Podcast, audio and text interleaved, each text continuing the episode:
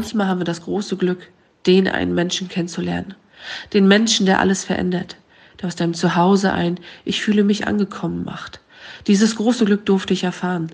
2008 lernte ich meine Jugendliebe kennen und lieben. Mein Matti. 2012 zog der Gehirntumor bei uns ein. Wie wir das Leben trotzdem gemeistert haben, wie wir uns das Glücklichsein erkämpft haben und um jeden Tag gekämpft haben, davon erzähle ich euch. Und wie die Liebe trotzdem in uns weiterlebt, auch nach seinem Tod. Ich bin Stefanie Schulz und heute erzähle ich euch meine Geschichte.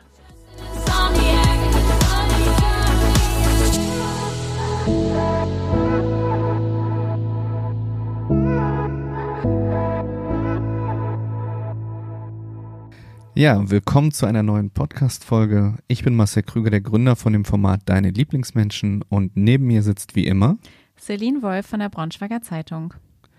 Und wir haben heute aus dem hohen Norden Steffi zu Gast. Steffi kommt aus Greifswald und mit ihr werden wir heute über ihre Geschichte sprechen. Und du hast, Steffi, eingangs erwähnt, dass aus deinem Schulschwarm deine große Liebe geworden ist. Wie muss ich mir das denn vorstellen? Habt ihr euch dann in der Schule damals Zettelchen geschrieben, die ihr euch zugeworfen habt, oder wie seid ihr euch über den Weg gelaufen? Nee, also Matti war damals bei mir auf der Schule und Matti war halt immer der Schönling in der Schule gewesen und ich war so dieses Mauerblümchen, Karottenhose, kurze Haare, äh, Pickel im Gesicht und für mich war so, na, der Typ will bestimmt nie was von mir. Er war damals in festen Händen gewesen und äh, er hat mich eigentlich nie wahrgenommen. Und äh, so haben sich unsere Wege auch nie zusammengefunden. Und dann habe ich irgendwann bin ich meinen Weg gegangen, äh, habe einen Facharbeiter im Gastgewerbe gemacht und bin dann mit 18 nach Hamburg gegangen. Und äh, Matthias war damals in Lüneburg stationiert gewesen bei der Bundeswehr. Und damals gab es so eine Seite bei uns in äh, in Mecklenburg-Vorpommern ortskontrollfahrt.de hieß die. Und da konntest du so chatten und auf Profile gucken. Und irgendwann stand er dann bei ihm Single. Und dann dachte ich, okay, jetzt schreibst du sofort. Und ähm, er war gerade zu dem Zeitpunkt im Auslandseinsatz in Afghanistan und war frisch getrennt gewesen. Und da habe ich gedacht, na ja, der traut bestimmt noch seine Ex hinterher. Und er war aber recht gut mit der Situation, hat gesagt, nein, alles gut und so. Und Irgendwann haben wir uns dann getroffen, nicht getroffen, das war falsch, sondern wir haben uns in der Diskothek getroffen in Greifswald. Und er stand direkt hinter mir und ich war sonst immer eher, die sehr offen auf die Menschen zugeht. Aber da war das so, da fragte meine Freundin mich auch, Mensch, der stand gerade hinter dir, warum drehst du dich denn nicht einfach um und redest mit ihm? Ich sag, ich kann nicht. Ich sag, ich bin so, das war so ein Blackout, ich konnte einfach nicht. Ja, und dann haben wir uns den Abend Blicke zugeworfen und irgendwann kam dann sein Kumpel zu mir und sagte, du Mensch, wenn du schon meinen Kumpel angrinst, dann geh doch auch mal hin. Und dann bin ich hingegangen und dann haben wir uns unterhalten und es wurden Stunden draus und irgendwann haben wir immer mehr Gemeinsamkeiten gemerkt, dass wir eigentlich jahrelang gegenüber gewohnt haben. Dann habe ich ihm erzählt, Mensch, du bist damals auf meiner Schule gewesen und so nahm das dann so seinen Lauf. Ich musste dann nach dem Wochenende wieder nach Hamburg und er musste nach Lüneburg und ich habe gedacht, ja, den siehst du nie wieder. Der hat äh, ein bisschen was getrunken, den siehst du bestimmt nie wieder. Und tatsächlich eine Woche später stand er mit Rosen bei mir in Hamburg vor der Tür und ist nach einer Woche auch zu mir gezogen. Also es ging sehr, sehr schnell und ähm, ich hatte super schnell Vertrauen, aber wir haben recht schnell gemerkt, ähm, wir hatten nicht so die Basis zueinander. Also ich bin wirklich eine Frau, die lässt sich die Butter nicht vom Brot nehmen. Und ähm, damit musste Matti dann auch erstmal lernen, umzugehen und sagte, pff, da habe ich ganz schön zu tun. Und dann habe ich immer gedacht, das wird hier nicht zwischen uns. Und ich habe äh, zu Matti ganz klar gesagt, du, wenn das hier funktionieren soll, müssen wir einfach ehrlich miteinander sein. Müssen wir wirklich ehrlich über Gefühle und Gedanken reden. Und ja, daraus sind dann über zwölf Jahre geworden. Und alles ging ah. sehr schnell. Wie gesagt, er ist nach einer Woche zu mir gezogen. Nach einem halben Jahr sind wir zusammen in unsere erste Wohnung gezogen. Dann haben wir uns verlobt und 2012 sind wir dann aufgrund von Heimweh wieder zurück in die Heimat nach Greifswald gezogen. Oh, eine richtig schöne Liebesgeschichte. Wollte ich gerade sagen, das hört sich an wie im Bilderbuch. Ja, also wirklich. Also besser als jedes Match auf Tinder. Marcel, tatsächlich habe ich mich gefragt, bist du auch so ein Romantiker und kommst dann mit Rosen an oder hast du auch geschattet früher? Ähm, ich habe die ersten Bekanntschaften tatsächlich auf StudiVZ gemacht. Du hattest noch, ich hatte nur SchülerVZ. Aber, und MSN. MSN, da gab es immer so nette Geräusche. Ähm, ja oder ICQ. Oh ja, ich kenne meine Nummer immer noch auswendig. Äh, manche, manche haben das noch auf einem alten Windows 95 PC. Ähm, aber Celine, um die Frage zu beantworten, ja, ich kann tatsächlich sehr romantisch sein. Ähm, jetzt nicht im übertriebenen Sinne. Ähm, würde dann aber tatsächlich nicht mit roten Rosen kommen, wahrscheinlich mit einer anderen Blumensorte und auch nicht an festen Tagen. Aber es kann auch schon mal romantisch hergehen, ja. Oh, schön. Steffi, jetzt hast du uns ja schon mal ein Stück weit äh, mitgenommen in, in diese wirklich, wie ich finde, einmalige Liebesgeschichte. Bis zu dem Zeitpunkt, als du, wie eingangs auch im Intro erwähnt, dann ähm, 2017, bist ja ungewollt schwanger geworden. Ähm, da sind ja viele Jahre, die dazwischen liegen, ja, zwischen dem Kennenlernen und dem ungewollt schwanger werden. Vielleicht magst du uns da nochmal mitnehmen auf die Reise. Was genau ist in den Jahren passiert? Ähm, also 2012 haben wir, wie gesagt, beide gemerkt, ähm, Hamburg macht uns nicht glücklich.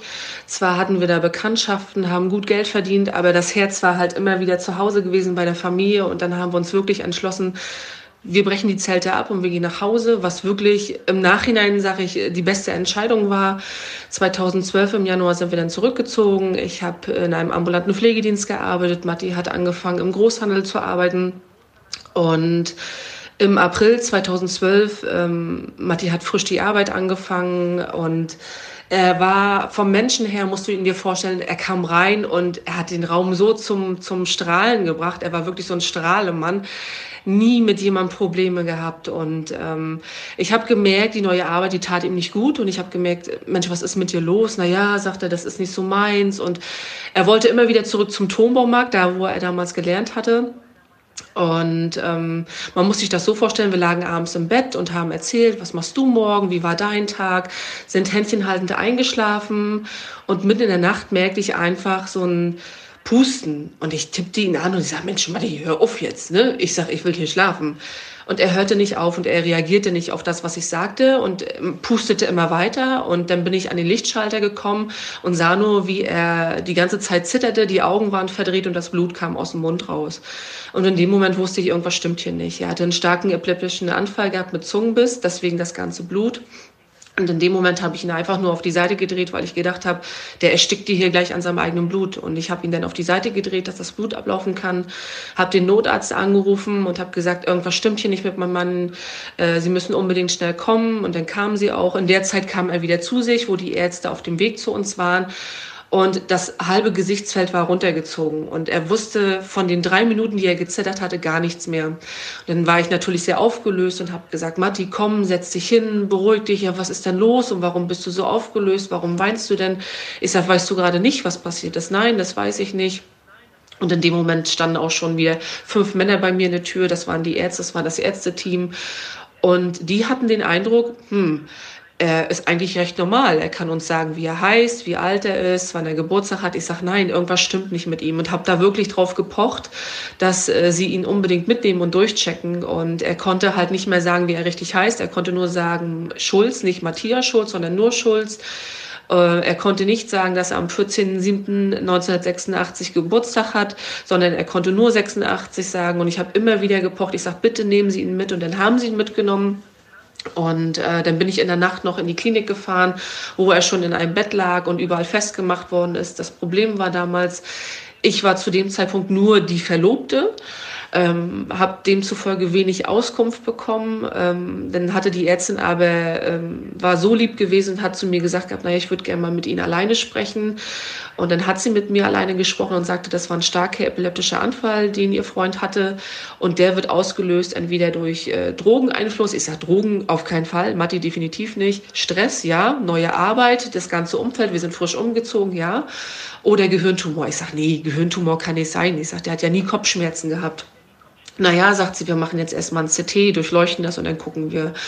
Und dann haben sie ein CT gemacht und ähm, dann kam sie wieder, hat den Bildschirm aufgemacht und du sahst schon den riesengroßen weißen Fleck. Und dann denke ich, das kann doch nicht sein. Und in dem Moment habe ich Matti einfach gesehen, wie er auf der Liege lag, zusammengebrochen ist, geweint hat. Und Matti war wirklich nicht einer, der irgendwie schnell geweint hat, aber da hat er geweint und gesagt, weißt du, ich hatte noch so große Träume, ich wollte dich heiraten, ich wollte Kinder haben. Ich sag, Matti, denk doch jetzt erstmal nicht so weit. Für mich, ich habe das komplett weggeschoben. Und die Ärztin sagte, na ja, ich bin seit 13 Jahren Neurologin. Ich tippe schon auf einen Gehirntumor, aber ein MRT würde das endgültige Ergebnis dann wirklich herauskristallisieren. Und ich wollte ihn gerne mitnehmen in der Nacht, habe meinen Dienst noch abgegeben in der Nacht Und dann sagte die Ärztin aber nein, er muss hier bleiben, er muss überwacht werden, gerade nach dem Anfall. Ich bin dann gleich am nächsten Tag, nachdem ich meine äh, Runde fertig gemacht habe von der Arbeit, gleich ins Krankenhaus und da kam er mir eigentlich schon weint auf dem Flur entgegen und sagte, ich habe ein MRT gehabt und das ist ein Gehirntumor. Und in dem Moment fragst du dich, wie kann das sein? Er hat ja nie was gehabt, er hat nie Kopfschmerzen gehabt, nichts, keine Symptome, er war nie großartig krank gewesen. Und das war äh, für uns sehr, sehr einschneidend gewesen und ähm, auch schlimm, erstmal damit umzugehen. Und ich habe dann ähm, viele Fragen gehabt und dadurch, dass ich wie gesagt nur die Verlobte war, habe ich wirklich wenig Auskunft bekommen und habe wirklich immer wieder an das Ärztezimmer geklopft und gesagt, ich möchte einfach wissen, wie der Stand ist. Und dann hatten sie immer gesagt zu mir, na ja, wir haben jetzt nicht das Gefühl, dass Matthias das nicht verstanden hat.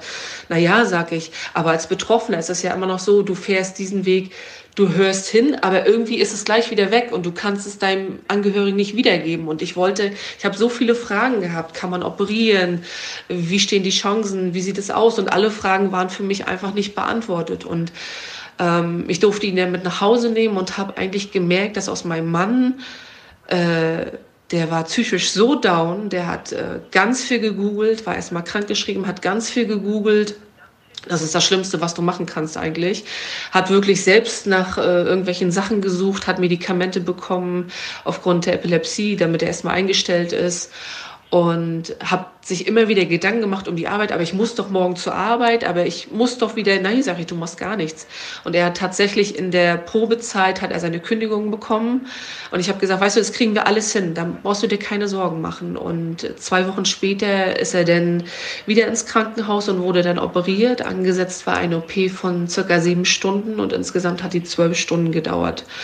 Ähm, ich bin dann in der Nacht hin und die Ärzte sagten aber noch zu mir, die OP war auch für uns sehr, sehr umfangreich. Also die hatten vorhin MRT gemacht und konnten ungefähr wissen, wie groß ist der Tumor. Aber als sie dann im Endeffekt wirklich den Kopf aufgemacht haben, haben sie sich wirklich erschrocken, wie groß der Tumor wirklich schon war. Und ich glaube, der war über sieben Zentimeter groß. Und ähm, als ich ihn dann gesehen habe, das war für mich einfach äh, die halbe Seite war wegrasiert, äh, das ähm, Wundwasser und, und das ganze Blut konnte rausfließen und das war einfach ein Anblick, das tat einfach weh und diese Bilder vergisst du einfach nicht. Und ähm, ich war so froh, äh, dass er sich so schnell regeneriert hatte.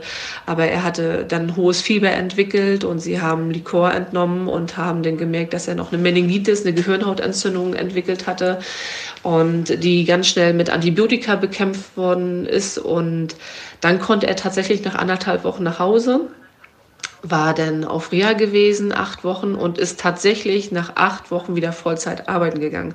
Ich habe in der Zeit war ich bei seinem alten Arbeitgeber, habe an der Tür geklopft und habe gesagt, Mensch, komm, Matti, der hat so Bock auf euch, der hat so Bock auf den Laden im Tonbaumarkt und die haben gesagt, na klar, brauchen wir gar nicht diskutieren, der kommt wieder zurück und das war für ihn so schön, in dem Betrieb wieder zu arbeiten, wo er gelernt hat, das war sein Herzblut und da hat er wirklich nach acht Wochen Reha komplett Vollzeit wieder angefangen.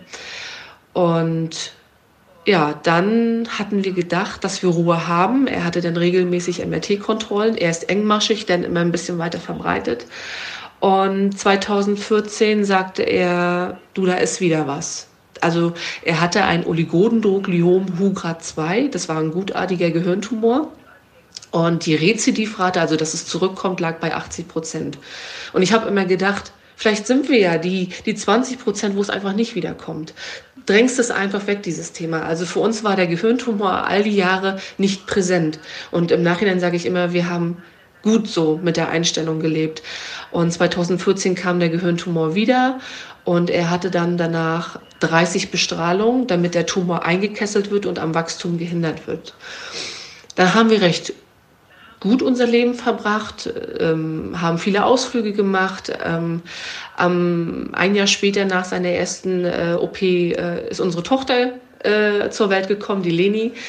Ein ähm, bisschen spooky war, weil am 30.04.2012 wurde er operiert und am 30.04.2013 kam Leni.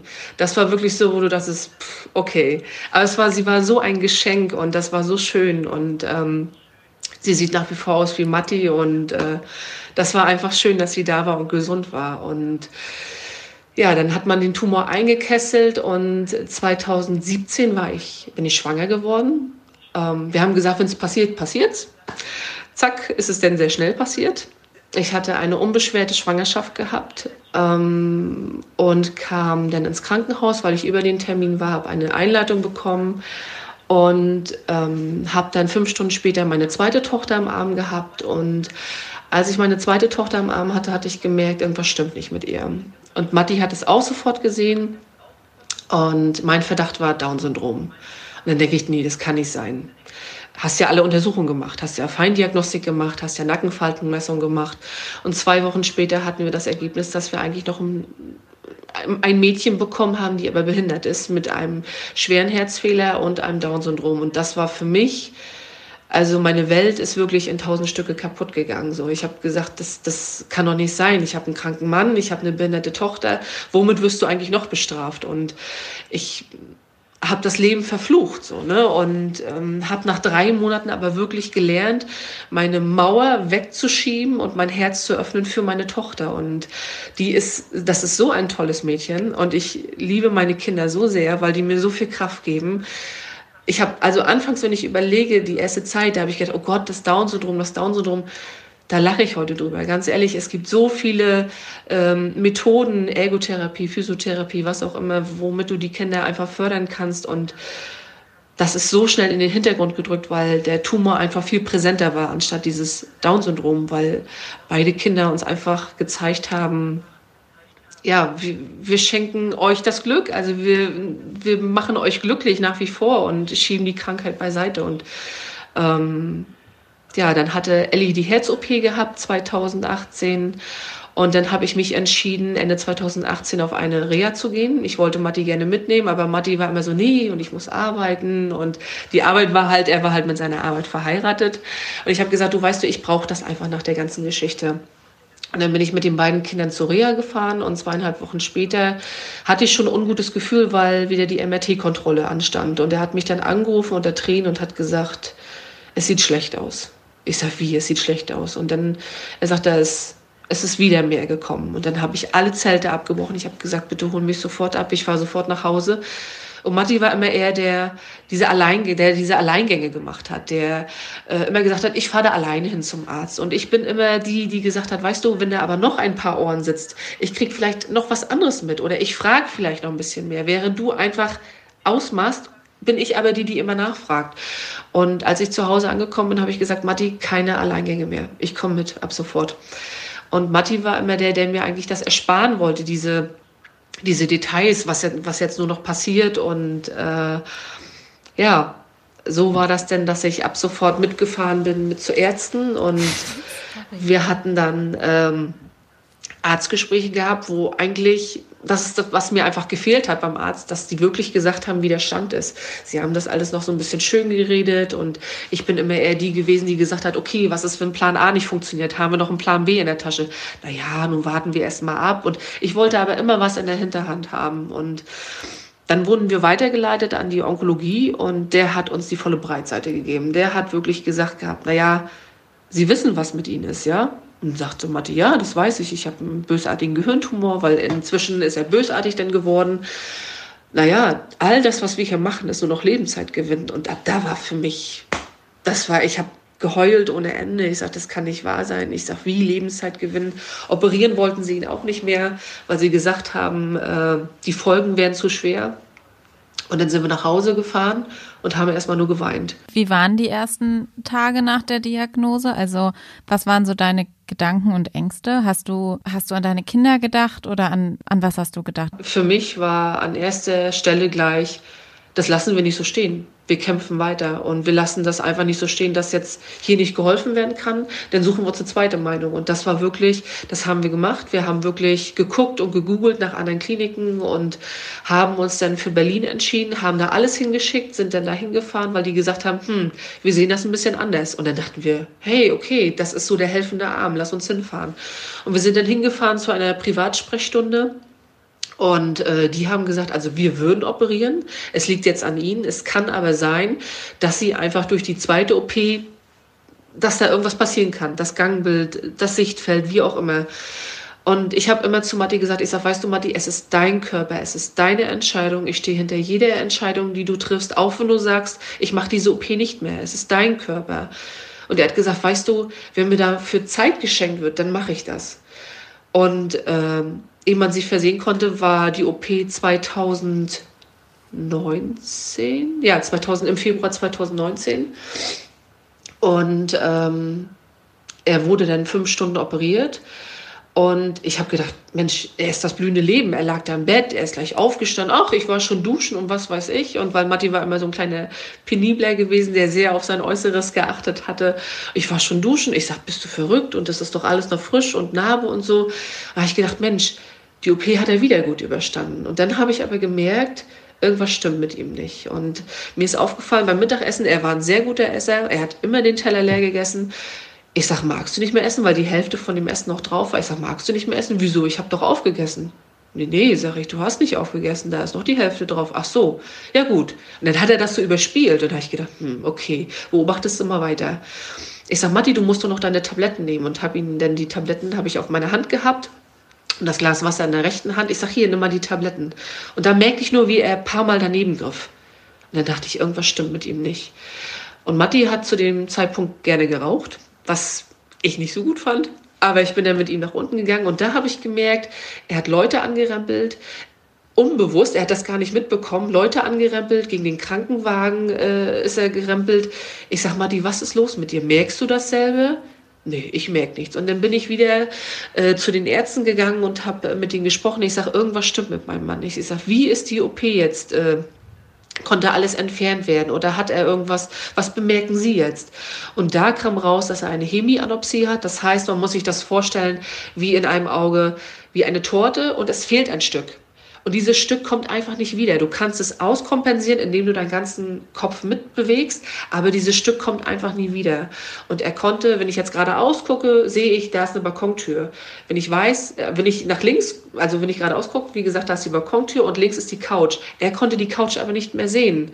Und das ist so. Und wie hast du das geschafft, dass du, ähm, also du, ich meine, du hattest zwei kleine Kinder Plötzlich hattest du einen Mann, der wirklich sehr viel Aufmerksamkeit brauchte. Wo hast du die Kraft hergenommen? Ich glaube, am Ende ist die Wahrnehmung bei solchen Krankheiten ja auch immer noch mal ein Stück weit äh, unterschiedlich. Also wir hatten ja letzte Woche die Podcast-Folge, die wir hier aufgenommen haben mit Lena, haben da auch noch mal über unsere eigene Geschichte gesprochen, über die Krankheit. Und ich kann das komplett nachvollziehen, auch wenn, ähm, so wie ich dich jetzt hier erlebe in dem Podcast, du bist eine sehr taffe Frau, eine sehr, sehr starke Frau und hast da auch ein Stück weit dieses äh, Screening übernommen, was, was Matti angeht, auch in seinem Krankheitsumfeld. Ähm, das habe ich ein Stück weit auch übernommen. So, die Leute, die etwas haben oder der Meinung sind, ich kann nicht krank werden, weil ich gesund bin, die versuchen die Dinge dann ein Stück weit wegzuschieben und der andere achtet dann viel, viel mehr auf die Signale. Das äh, habe ich zu Hause auch tatsächlich, weil auf der Strecke, wo wir uns befinden, da sind wir auch noch lange nicht am Ende und du guckst halt immer, auf die Dinge, die um dich herum und um deinen Partner herum passieren. Ähm, was mich wirklich, ja, was mir auf der Seele brennt, auch als Familienpapa, ist natürlich, inwieweit konnte Matti das dann noch genießen, die eigenen Kinder irgendwo wahrzunehmen, aufwachsen zu sehen? Oder hat er da auch gesagt, ich krieg das irgendwo nicht mehr, ich kann das nicht mehr greifen?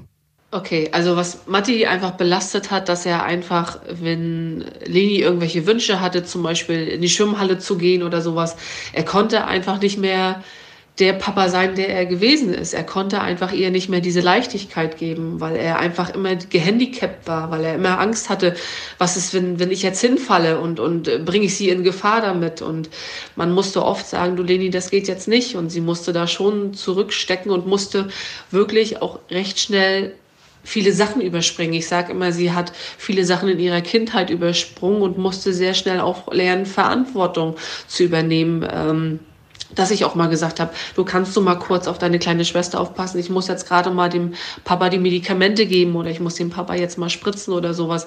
Da musste sie schon äh, schnell lernen, Verantwortung zu übernehmen und ähm, das hat ihn sehr belastet, dass er mich da auch einfach nicht unterstützen konnte. Wie gesagt, sei es, äh, ich habe einen Anruf bekommen von der Kita, ähm, Ellie hat Fiebert, Ellie muss abgeholt werden sofort. Er konnte halt nicht weg. Er war halt immer wieder ähm, darauf angewiesen, auf Hilfe von anderen. Und das hat ihn so belastet, das hat ihn so kaputt gemacht. Auch gar nicht so die Krankheit an sich, sondern einfach dieses, ich bin ständig angewiesen auf andere Hilfe.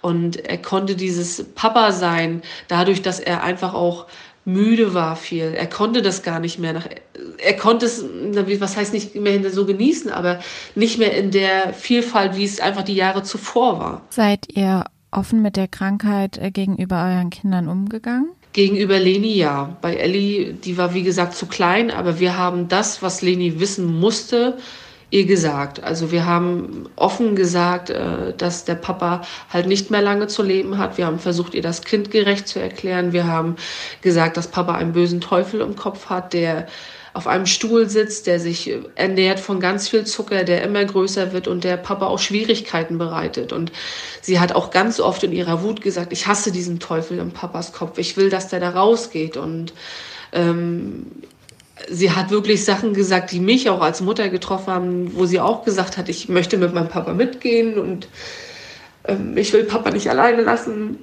Das ist halt schon hart. Jetzt hast du vorhin gesagt, dass ihr versucht habt, so lange wie möglich ähm, Matti bei euch zu haben. Wann war dann wirklich der Punkt erreicht, wo ihr gesagt habt, jetzt geht's nicht mehr und warum ist es dann überhaupt so weit gekommen, dass er ins Hospiz musste? Also wir haben ein Jahr lang ein Palliativteam an unserer Seite gehabt, weil sie im Krankenhaus gesagt haben, das ist für dich, Steffi, dein Anker, auch ein Netz für dich, für deine Entlastung. Und dann hatten wir ein ganz tolles Palliativteam an der Seite, die aber auch äh, mit einem Kasten Medikamente gekommen sind, die mit Dokumenten gekommen sind, pass auf, wenn das und das passiert, machst du das und das. Wenn das und das passiert, machst du das und das. Wo ich gesagt habe, ich komme ja ursprünglich aus der Pflege, aber es ist nochmal was anderes, wenn du deinen Mann spritzen sollst, anstatt wenn du einen Klienten spritzt. Das war für mich äh, eine ganz, ganz große Überwindung auch. Und äh, was, was mir einfach wichtig war, nachdem Matti nach dem letzten Krankenhausaufenthalt rausgekommen ist, ihm einfach nochmal ganz viel Positives mitzubringen, weil ich gemerkt habe, psychisch ging es ihm wirklich immer schlechter. Also er hat wirklich nach Grabstein gegoogelt und was weiß ich, wo er gesagt hat, oh, das ist ja günstig hier, guck mal. Und dann guckte ich so, ich sag, Matti, was machst du denn? Ich sag, du bist am Leben, du bist noch hier, du bist noch nicht tot. Und dann habe ich mir einfach das Ziel gesetzt, ich umschlenke ja mal gerade so ein bisschen die Frage, habe ich mir das Ziel gesetzt, ihm einfach noch ganz viel Glück und Hoffnung mitzugeben. Und dann äh, haben wir Freunde uns zusammengesetzt und ich habe äh, meine Idee kundgetan und habe gesagt, lasst uns einfach ihm glückliche Momente noch schenken. Und ich sage immer wieder, 2020 war unser Jahr und das hat so gut funktioniert mit den Freunden. Ähm, das war wirklich mein großer Anker auch in der Zeit. Wir haben uns hingesetzt und wir haben gesagt, was können wir machen? Wie können wir ihm Freude schenken? Und er hat so viele Dinge noch erleben dürfen. Er hat einen Helikopterrundflug erlebt. Er hat äh, eine Nacht in der Yachthafenresidenz hatten wir noch. Er ist mit der, er hat eine Quadtour über die Penewiesen gehabt. Er ist Rennstrecke gefahren mit einem Rennfahrer. Er hat ganz, ganz tolle Sachen noch erleben dürfen und wo du wirklich gesehen hast, er ist am Leben. Und wir haben eine Überraschungsparty für ihn gemacht und ähm, das war einfach so schön gewesen, ihn nochmal lächeln zu sehen. Und dann war es aber wirklich im Dezember so, dass er zunehmend mehr Kopfschmerzen hatte. Und ich gesagt habe, komm, lass dich nochmal durchchecken. Und er war gerade mitten in der Chemo. Das war da auch Marcel, wo wir viel miteinander Kontakt hatten. Und da hatte er morgens war das, ich hatte gerade die Kleine auf dem Arm, habe sie fertig gemacht und ich hatte gerade die Badtür so ein bisschen angelehnt und höre nur, als wenn niemand fällt. Und er ist mitten mit der Stirn auf den Boden gefallen. Ich sag, Matti, was war nun los? Oh, sagt er, ich habe wie so ein Brett vom Kopf hier gerade gehabt. Ich sag, geht's wieder? Und in dem Moment, als ich gefragt habe, geht's wieder, ist er mir schon im Badschrank reingefallen und hat gezittert, war nicht mehr richtig ansprechbar. Und ich hatte zuvor mit dem Palliativteam gesprochen, was ist, weil manchmal wartest du auch darauf, wann kommt der nächste Schritt, wann wird es schlimmer, wie, wie verhalte ich mich denn? Und ich hatte Tage zuvor gerade mit der Schwester darüber gesprochen, dann sagt sie, dann rufst du einfach wirklich die Rettung an. Und das habe ich getan und habe dann wirklich in der Matti-Gruppe gesagt, Notruf. Und keine fünf Minuten später standen fünf Freunde hier bei uns. Was können wir machen? Wie können wir helfen? Das war wirklich super. Und dann standen die Rettungskräfte hier, haben ihn mitgenommen. Dann wurde nochmal ein MRT gemacht und er sagte, Matti sagte dann mittags, du kannst mich wieder abholen. Und ab da war es dann auch so, äh, er konnte nicht mehr laufen auf einmal. Das war wirklich, die Beine sind ihm richtig weggesackt. Und am Abend rief mich dann äh, der Arzt an. Er sagte, kann ich mal mit Ihnen reden, Frau Schulz? Ich sage, natürlich. Und ich habe nie all die Jahre die Frage gestellt, wie viel Zeit bleibt uns noch? Aber ich habe einfach gemerkt, dass der Zustand so schlecht wurde, dass ich gesagt habe, ich sage Hand aufs Herz. Ich weiß, ich habe es nie gefragt, aber wie lange hat mein Mann noch zu leben? Und dann hieß es ähm, wenige Monate, paar Wochen noch. Und ich konnte mir das nicht vorstellen, weil ich denke mir, im Nebenzimmer sitzt mein Mann, der kann sich ganz normal mit mir unterhalten und der soll in ein paar Wochen nicht mehr leben. Das war für mich einfach ich konnte das nicht verstehen, ich konnte das nicht glauben. Und dann bin ich zurückgegangen und dann sagte Matti, und was sagt der Arzt? Ich sagte, dein MRT ist einfach ganz, ganz schlecht. Und sie wollen die Chemo abbrechen. Und das war für Matti so, hm. Und dann habe ich ihn auch gefragt, ich sage, verstehst du, was ich gerade sage? Ja, ich verstehe das. Und manchmal ist das, glaube ich, wie in so einem Film. Es geht links rein bei ihm und rechts raus. Und für mich war das, ich habe nur geweint. Für mich war das Weihnachtsfest gelaufen. Es stand Weihnachten vor der Tür. Ich sage, was ist das für ein Weihnachten? Und dann hat sich das einfach so gespiegelt. Er hatte den Weihnachtsbaum geschmückt und ein paar Tage später hatten wir den dann abgeschmückt und wir haben das Weihnachten wirklich sehr intensiv wahrgenommen, weil ich wusste, es ist das letzte Weihnachten. Und er fragte mich dann auch noch, ähm, wo soll ich dir denn die Weihnachtskugeln hinstellen, damit du sie nächstes Jahr findest? Und ja, ich habe dann mit ihm gesprochen und ich habe gesagt, ich sag, was soll ich machen? Wenn ich es nicht mehr schaffe zu Hause. Und er hat gesagt, ich vertraue dir so sehr. Du wirst die richtige Entscheidung treffen. Und ich habe zusammen mit dem Palliativteam entschieden, dass er am 1.2. ins Hospiz kommt. Und ich habe mit Matti darüber gesprochen und er sagt, ja, es ist in Ordnung, aber er hat das nie so, manchmal glaube ich, richtig verinnerlicht. Für ihn war das einfach so, ich gucke mir das mal an. Ich gucke mir das mal an und dann gehe ich einfach wieder nach Hause. Und ich wusste, die letzte Nacht, da habe ich auch nur geweint und er sagt, was meinst du denn? Und ich sage, naja, weil du einfach nächste Nacht nicht mehr hier bist, aber ich komme doch wieder nach Hause. Und ich wusste halt, er kommt nicht mehr nach Hause. Und dann hatte ich seine Tasche gepackt. Und dann am 1.2. sind wir dann zusammen ins Hospiz, wo er wirklich liebevoll umsorgt worden ist, aber wo ich einfach auch nicht aufhören konnte mit der Pflege. Also er hat immer gewartet und gesagt, nee, nee, meine Frau kommt schon, die wäscht mich, die macht mich fertig denn. Ich habe das auch so gerne gemacht. Aber ich habe halt gemerkt, dass er wirklich halt immer schlechter wurde Tag zu Tag. Und ich wusste, dass unser Hochzeitstag im März anstand. Und ich habe einfach gesagt, ich habe Angst, dass er den Hochzeitstag nicht mehr schafft. Und die hatten auf dem Hospizgelände hatten die eine Kapelle und mein, meine Idee war das, den, Hos, äh, den Hochzeitstag einfach vorzuverlegen. Und diese Idee habe ich mit den Freunden geteilt. Ich sage, was haltet ihr davon, den Hochzeitstag vorzuverlegen? Haben sie gleich gesagt, super, pass auf, du brauchst dich um nichts kümmern, wir machen alles. Und eine Freundin hat ein Dreigänge-Menü gemacht, sie haben eine Hochzeitstorte gemacht, sie haben überall Bilder geschmückt und Lichter und tolle Musik und wir sind dann reingefahren und äh, wurden bekocht und bedient und Matti sagte eigentlich nach zehn Minuten, ich möchte einfach aufs Zimmer. Und für mich war das so, okay, man merkt, dass es langsam halt vorbei ist, dass es gar nicht mehr so mitbekommt. Und einen Tag vom Hochzeitstag ist er dann eingeschlafen.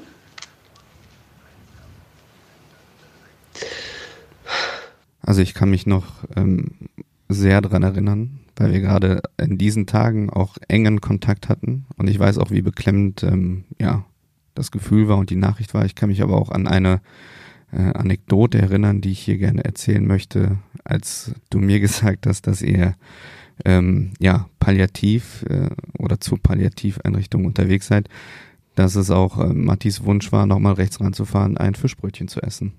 Und dieser Wunsch wurde erfüllt. Also da merkt man halt auch, ähm, ja, wieder beide Seiten des Lebens, ne? wie schnell es gehen kann, wie kurzweilig aber auch Dinge sind, die einen glücklich machen können. In dem Fall halt ein Fischbrötchen. Das ist auch bei mir hängen geblieben. Und ich glaube auch, da, das sind halt auch Dinge, die irgendwo anders bei den Menschen auch hängen bleiben, auch in positiver Erinnerung. Ne? Jetzt jährt sich in fünf Tagen der Todestag. Kannst du in Worte fassen, wie sehr du Matti vermisst? Jeden Tag. Er fehlt mir jeden Tag. Er ist einfach ein wunderbarer Mensch gewesen und er war halt mein Zuhause. Er war halt immer da. Er war mein bester Freund. Und das wird dir auf einmal genommen. Und du weißt, Und das war ihm auch wichtig. Er sagte, ich möchte, dass du irgendwann wieder glücklich wirst. Und ich weiß, dass es irgendwann auch so sein wird, aber es wird nie wieder dieses Gefühl sein, was ich mit ihm hatte. Weil wenn du einmal im Leben diese große Liebe wirklich an deiner Seite findest und hast, ist das einfach ein einmaliges Gefühl. Und ja, es ist schwer daran zu denken, dass es wirklich schon ein Jahr her ist. Das Jahr zog so schnell an einem vorbei. Und irgendwo klopft man sich auf die Schulter und denkt, okay, du hast das geschafft. Du hast dieses beschissene Jahr geschafft. Und du hoffst eigentlich, jetzt wird alles besser, wie sie ja alle sagen. Ach, das erste Jahr ist das schlimmste Jahr. Aber dabei ist kein Tag vergangen, wo ich nicht an ihn gedacht habe. Hm.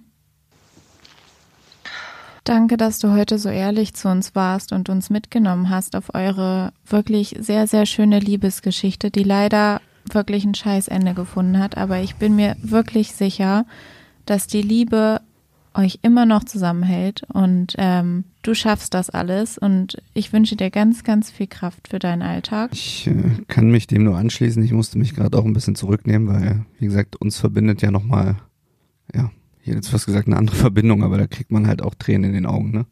Gerade wenn man auch verheiratet ist, Kinder hat, ist, äh, so ein Ende ist halt echt beschissen. Und ja, einfach danke, dass du da warst. Dankeschön.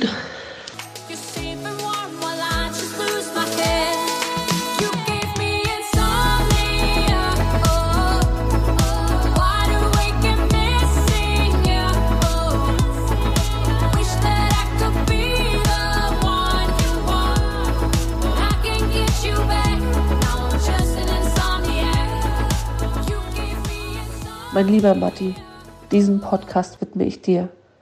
Du hast mein Leben verändert, indem du es mit so viel Liebe gefüllt hast, indem du mich in die Richtung gelenkt hast, aus jedem Tag das Beste zu machen. Du hast mir das geschenkt, woran ich am meisten zu zehren habe, an deiner Liebe. Danke, dass du hier auf dieser Erde warst und uns so reich beschenkt hast. Du bleibst unvergessen in uns allen.